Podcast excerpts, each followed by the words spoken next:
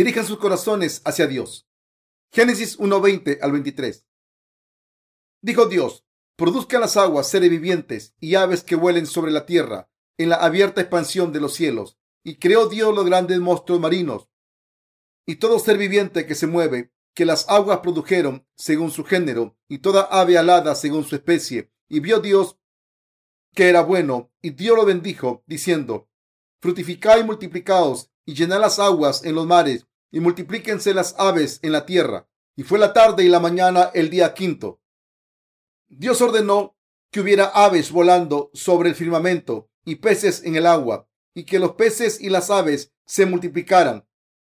Esto implica que los justos deben vivir por fe para dar abundantes frutos espirituales. Por eso los justos deben creer en Dios y en su palabra, en su iglesia y en el hecho de que Dios les guía a través de su iglesia. Deben tener fe en la promesa de que pueden triunfar en cuerpo y espíritu cuando se dan cuenta y creer que predicar el Evangelio del agua y el Espíritu es la voluntad de Dios.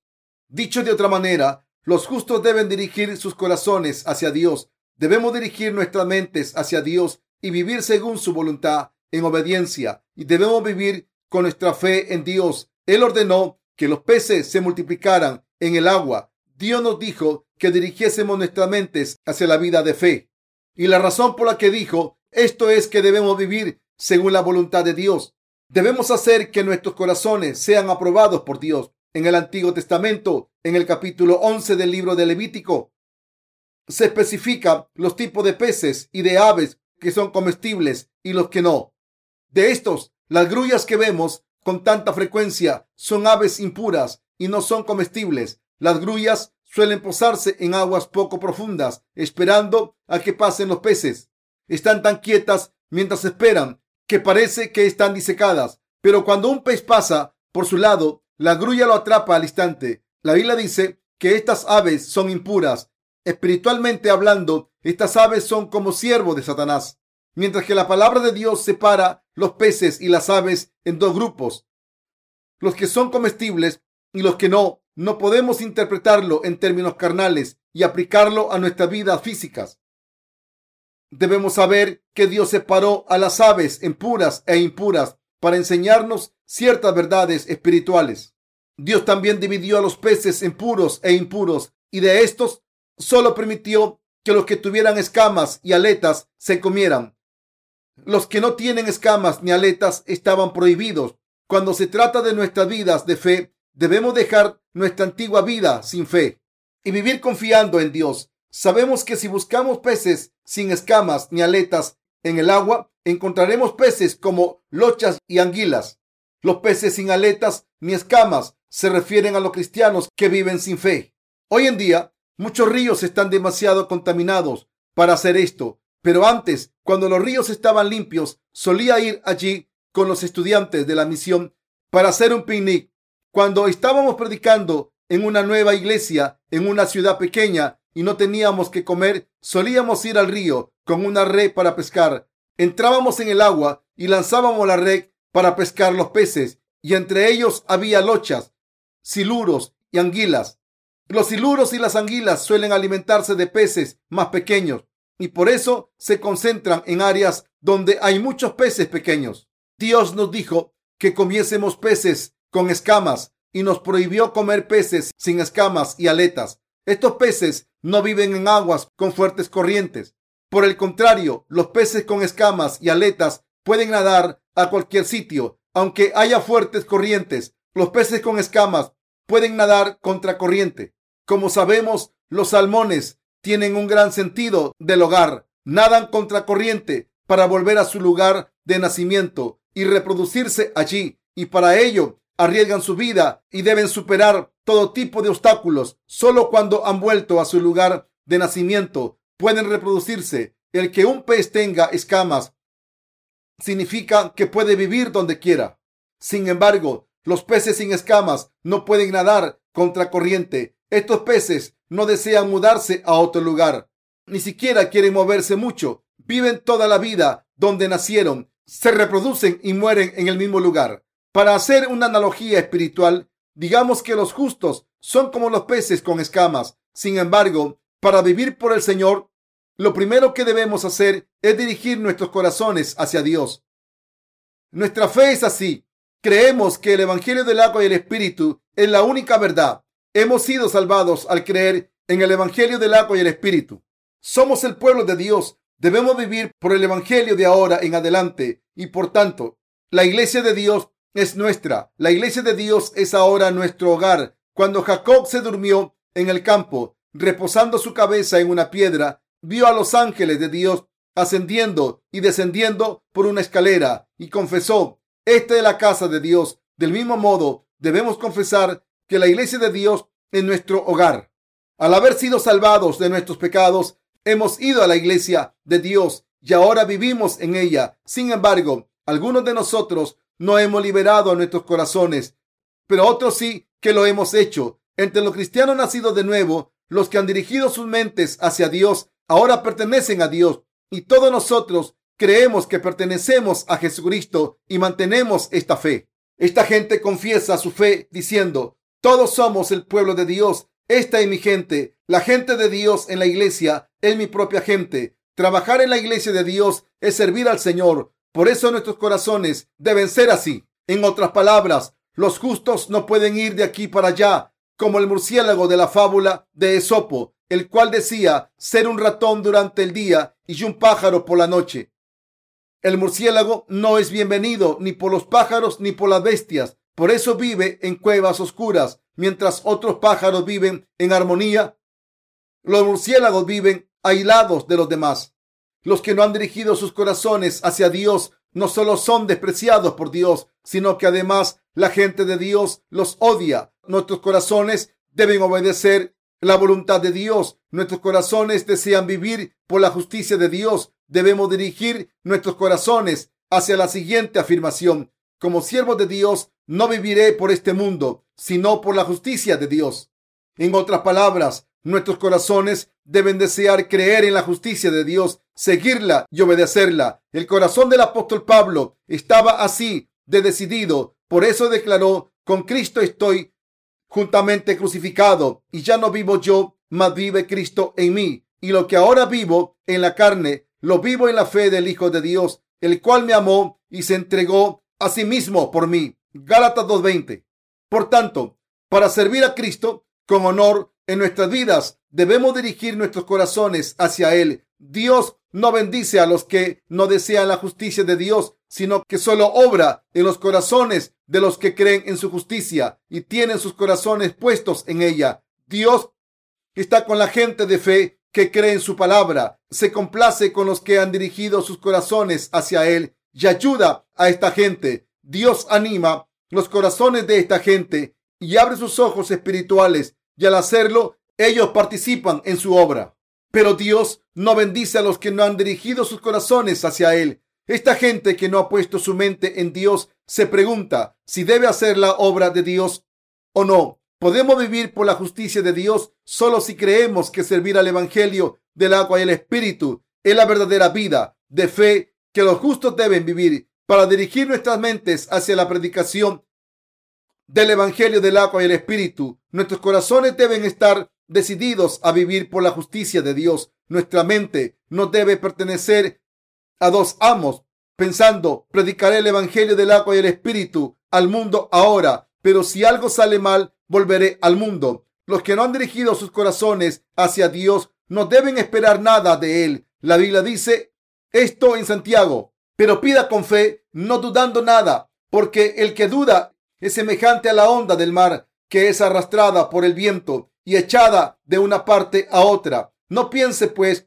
quien tal haga que recibirá cosa alguna del Señor. El hombre de doble ánimo e inconstante en todos sus caminos. Santiago 1 del 6 al 8. Debemos dirigir nuestros corazones para vivir por el Señor siempre y decidirnos a vivir con el Evangelio del agua y el Espíritu, pase lo que pase. Cuando dirigimos nuestros corazones hacia la voluntad de Dios, Él obra en nuestras vidas. Si nuestros corazones no están dirigidos hacia Dios, puede que un día estemos en el mundo y al siguiente estemos en la iglesia de Dios. En otras palabras, cuando nos decidimos a esto, iremos de un lado a otro, hacia adelante y hacia atrás. Cuando Alemania estaba dividida en Alemania Oriental y Alemania Occidental se mandaban espías de un lado a otro y algunos de estos espías pertenecían a ambos bandos. Estos espías daban información al bando opuesto y viceversa. Así que mientras duró les fue bastante bien ya que les pagaban el doble, pero al final Alemania se reunificó.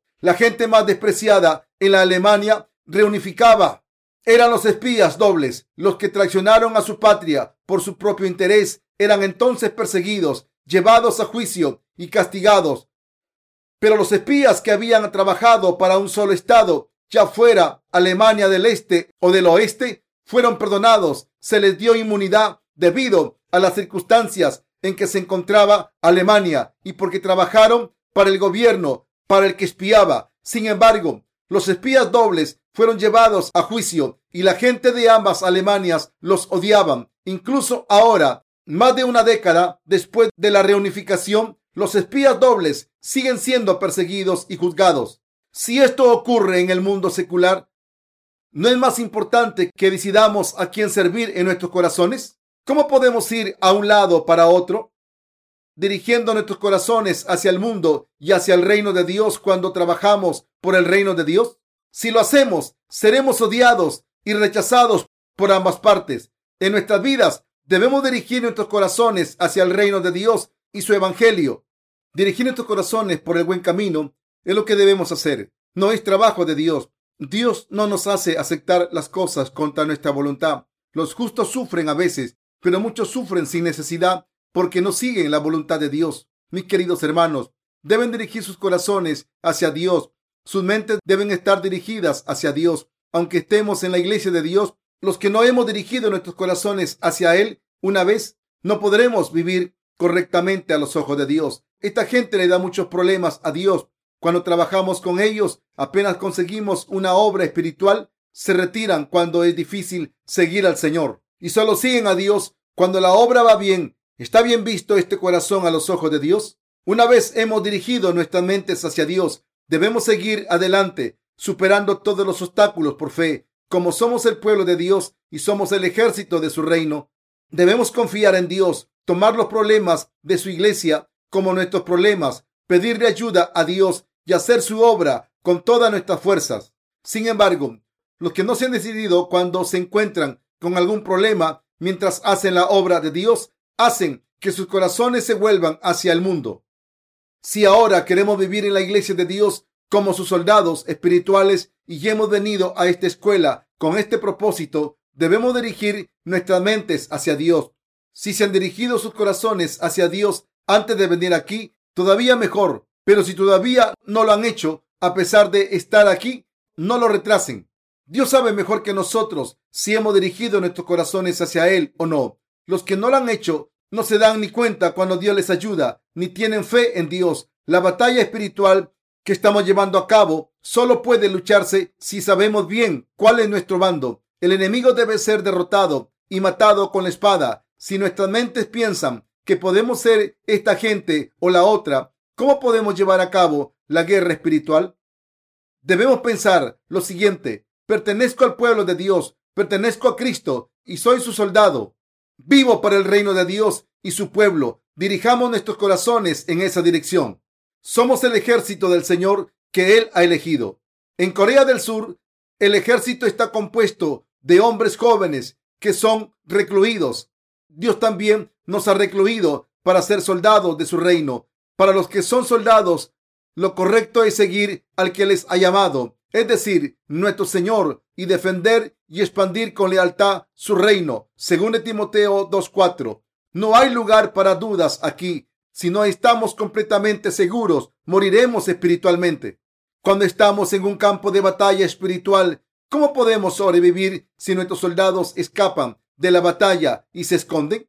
¿Nos salvaría el enemigo? Solo hay una opción, rendirnos ante el enemigo o vencerles por fe. Para no rendirnos ante el enemigo, debemos eliminarlo a través del poder espiritual de nuestra fe. Debemos asegurar nuestra victoria espiritual. Para ello, nuestros corazones deben estar dirigidos hacia la dirección adecuada. Yo he dirigido mi corazón hacia Dios, sin duda. Hace mucho tiempo que dirigí mi mente hacia Dios, incluso antes de ser formado como ustedes. Cuando encontré al Señor a través del Evangelio del agua y el Espíritu, dirigí mi corazón hacia Dios y decidí vivir el resto de mi vida por su obra. Los que han recibido la remisión de los pecados al creer en Él son muy importantes para Dios, pero no es así como Dios ve a los que no han nacido de nuevo. Cuando los que creen en el Evangelio del agua y el Espíritu vacilan, Dios dice, no pasa nada, todos los seres humanos son así, pero no tolera a los que no son su pueblo. Debemos tener una identidad de fe clara. El pueblo de Israel consideraba a todo aquel que no era de su pueblo, los gentiles, como poco mejores que las bestias. ¿Saben por qué? Porque los israelitas pensaban que eran el pueblo elegido por Dios. Incluso ahora están luchando con los palestinos. Ambos son descendientes de Abraham y Abraham tuvo primero a Ismael de Agar y después tuvo a Isaac según la promesa de Dios. Uno de sus hijos nació de la promesa de la palabra de Dios y el otro nació de la relación entre Abraham y su sierva. Por eso Dios ha separado a los que se han convertido en su pueblo espiritualmente de los que no. Dios ha convertido en su pueblo espiritual a los que creen en el Evangelio del agua y el Espíritu y ha descartado a los que no creen en este Evangelio. Si no podemos distinguir al pueblo de Dios de los que no son del pueblo de Dios y si no hemos dirigido nuestras mentes hacia el reino de Dios, ¿cómo vamos a ganar esta batalla espiritual? ¿Cómo podemos completar el ministerio de predicar el Evangelio del agua y el Espíritu? Solo podemos librar a otros de los pecados si sabemos exactamente cuál es nuestro lugar. ¿Cómo podemos conseguir esto? Mis queridos hermanos, si todavía no se han decidido, les pido que dirijan sus mentes hacia Dios, aunque sea ahora. Dirijan sus corazones correctamente y decidan vivir sus vidas para construir el reino de Dios. Él le bendecirá y estará contento de obrar con ustedes. Entonces, deben decidir vivir por el Señor y Dios se complacerá y les bendecirá. Dios no obra para los que todavía no se han decidido. ¿Podríamos hacer la obra de Dios si Dios no estuviera con nosotros? Por supuesto que no. Debemos decidirnos. Debemos vivir por el reino de Dios, que después de todo es nuestro reino. En vez de pensar en nosotros mismos, Debemos vivir por el reino y el pueblo al que ahora pertenecemos. Mis queridos hermanos, ¿han dirigido sus mentes? Si lo han hecho, están a mitad de camino de su formación. Todo lo que deben hacer durante el resto de su formación es seguir y aprender por fe y unirse con la iglesia. Cuando su mente esté dirigida correctamente, la carne la seguirá. Antes de nada, sus corazones deben estar dirigidos a vivir por fe. Por eso Dios separó a las aves comestibles de las que no se pueden comer y a los peces comestibles de los no comestibles. Los peces con escamas y aletas pueden nadar contra corriente. En otras palabras, los que han dirigido sus corazones correctamente viven la vida de fe que el Señor quiere que vivan. Van contra el tiempo y el mundo. No hacen nada por su propia satisfacción, sino que hagan lo que hagan. Lo hacen por el Señor. Viven por fe, aunque sea pequeña. Si no han dirigido su corazón no pueden hacer la obra de Dios, pero si lo han hecho, podrían cumplir la obra de fe como soldados de Dios. Esto es lo que Dios nos intenta decir a través de la creación del quinto día. ¿Creen que Dios creó este universo? ¿Creen que Dios creó toda la vida según su clase? Por supuesto que sí. Dios creó las aves según su clase y los peces también. La teoría de la evolución ha cegado a los hombres y como resultado mucha gente no se da cuenta de lo que Dios hizo según la verdad. Sin embargo, si sus ojos están abiertos, pueden ver que Dios creó el universo y todo lo que hay en él. Lo creó todo según su clase. Mis queridos hermanos, ¿creen que esta gente que predica el Evangelio del agua y el Espíritu es la iglesia de Dios? ¿Creen que este es el reino de Dios? Sí, ustedes son los obreros de Dios y han sido recluidos para su ejército. Todos nosotros debemos dirigir nuestros corazones en la dirección correcta. Nuestras vidas cambian según cómo hayamos dirigido nuestros corazones hacia Dios. Lo que hacemos puede parecer igual según la apariencia física, pero la obra que hacen los que dirigen sus corazones para servir al Señor es diferente. Los que han dirigido sus mentes hacia Dios trabajan para Él, pero los que no lo han hecho viven por sí mismos al hacer la obra de Dios, nos encontramos a muchas personas que lo hacen solo en apariencia, pero en realidad trabajan para sí mismos. El Señor habla del Evangelio del agua y el Espíritu en la Biblia y desea que este Evangelio sea predicado. Sin embargo, vemos que algunas personas no están interesadas en el Evangelio de Dios y que han dirigido sus corazones hacia su propia gloria. Estas personas no pueden recibir la remisión de los pecados porque no han dirigido sus corazones hacia el Evangelio de la verdad. En otras palabras, no tienen corazón para Dios. Un líder de una organización cristiana alardeó delante de mí de que los estudiantes de su escuela eran formados durante cuatro años. Así que le pregunté, ¿qué les enseñan en cuatro años? Y él respondió, que les enseñaban desde protocolo para conversaciones hasta los modales a la hora de sentarse a comer. Este hombre es un falso maestro. Los pastores deben predicar según la voluntad de Dios. Mucha gente no sabe nada, ni siquiera un verso de la palabra de Dios después de graduarse en un seminario de teología. ¿Qué aprenden en esos seminarios entonces? Aprenden teología, que es una disciplina académica, es decir, las ideas de distintos teólogos. Por el contrario, los estudiantes de nuestra misión aprenden todos y cada uno de los versos de la maravillosa verdad de la palabra. Todos los demás estudian teología, fundan una iglesia para sí mismo, aceptan las ofrendas para sí mismo y predican para sí mismo porque toda esta gente no ha dirigido sus corazones hacia Dios. Por eso, a no ser que dirijamos nuestros corazones hacia Dios, seremos falsos profetas y viviremos por nosotros mismos al final. Vivo aquí en la iglesia de Dios. Aquí predico el Evangelio del agua y el Espíritu. Y por tanto, si el pueblo de Dios muere, yo también muero. Y si el pueblo de Dios prospera, yo también prospero. Reúno toda la fuerza de mi fe y predico el Evangelio del agua y el Espíritu durante toda mi vida hasta el día en que vuelva el Señor.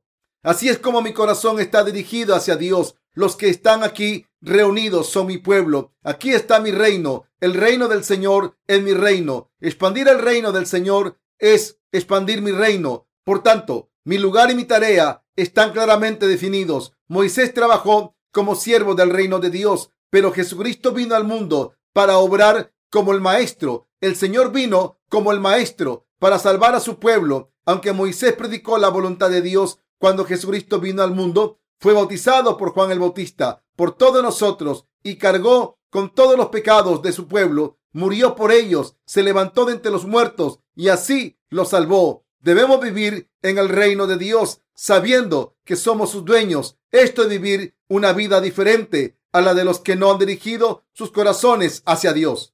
Cuando mis compañeros ministros me cuentan cómo luchan por seguir adelante. Yo les pregunto, sí, todos nos esforzamos, pero ¿qué podemos hacer cuando todos nuestros problemas son por el Señor? Como no estamos luchando por nosotros mismos, sino por el reino del Señor, ¿no vale la pena? Así que, aunque pasen por un mal momento, deben estar dedicados a la obra de Dios. Todo lo que importa es la obra de Dios. ¿A qué más podemos aspirar? Dicen que son insuficientes y que es muy débil seguir al Señor. Pero si fuéramos buena gente aprobada por el mundo, ¿nos hubiera utilizado Jesucristo como instrumentos suyos? Mis queridos hermanos, ¿preferiría Jesucristo utilizar a Confucio o a Sócrates o a mí? Por favor, piensen en esto, sinceramente, según cómo crean en sus corazones. Si fueran Jesucristo, ¿a quién utilizaría? ¿A Confucio o a mí? Utilizaría a alguien que cree y hace lo que ustedes le mandan. Preferirían a alguien que obedeciera su voluntad como maestro, sin importarle que su ego salga dañado. Si Sócrates o Confucio le dijeran algo a Jesucristo, sería, Señor, no debería decir esto, porque tienen sus nociones preconcebidas. En otras palabras, como no han dirigido sus, como no han dirigido sus corazones correctamente, van de un lado para otro, y a veces están del lado de la gente y otras veces del lado de Jesucristo.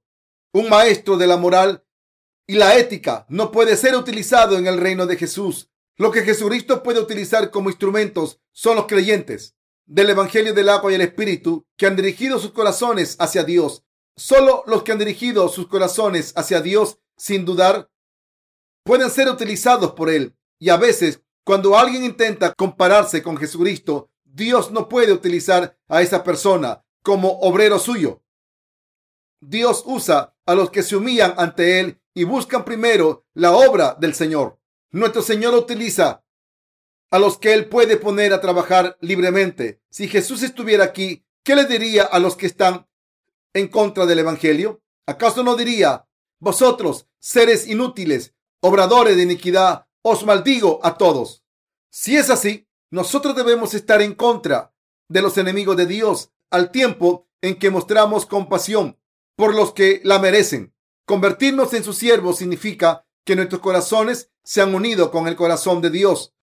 Nuestros corazones deben dirigirse en la dirección correcta. Dios dijo, refiriéndose a David, es un hombre tras mi corazón. David eliminó el ejército filisteo como el Señor le ordenó, pero Saúl no cumplió con las órdenes de Dios, ya que perdonó la vida a algunos filisteos y tomó parte del ganado obtenido de los saqueos para ofrecérselo como holocausto a Dios. Todo basándose en sus propias ideas, pero David obedeció la palabra de Dios por completo. Cuando Dios le dijo que matase a, todos sus enemigos en el campo de batalla, David los mató, los exterminó. Todo lo que se le ordenó que matase, lo mató, incluidos los animales. David venció a Saúl y se convirtió en rey de Israel. Pero estos dos hombres eran muy diferentes espiritualmente. Saúl era un hombre que impresionaba por su apariencia física y el pueblo de Israel lo respetaba por sus actitudes físicas. Pero al contrario que David, su corazón no honraba a Dios ni quería cuidar del pueblo de su reino espiritual. Salomón, el hijo de David, tampoco dirigió su corazón correctamente y por eso tomó a muchas princesas de los reinos de los alrededores como sus concubinas.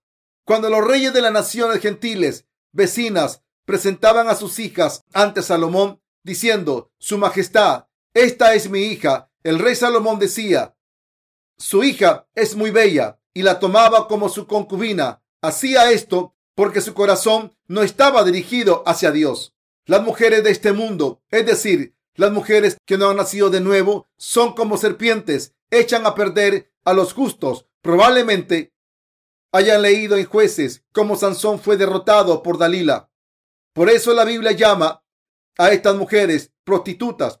Cuando a Salomón se le presentaban las princesas gentiles, debería haber dicho, ¿por qué me traen estas mujeres aquí? Son tan feas, parecen sucias, prostitutas. Me están quitando el apetito. Llévenselas de aquí. Si hubiera dicho eso, los otros reyes vecinos no hubieran traído a sus hijas. Dios había prohibido a Salomón que se casara con mujeres gentiles, pero a pesar de ello, como el corazón de Salomón no estaba dirigido correctamente, se casó con quien quiso, según los impulsos de su carne, y como resultado acabó muriendo espiritualmente.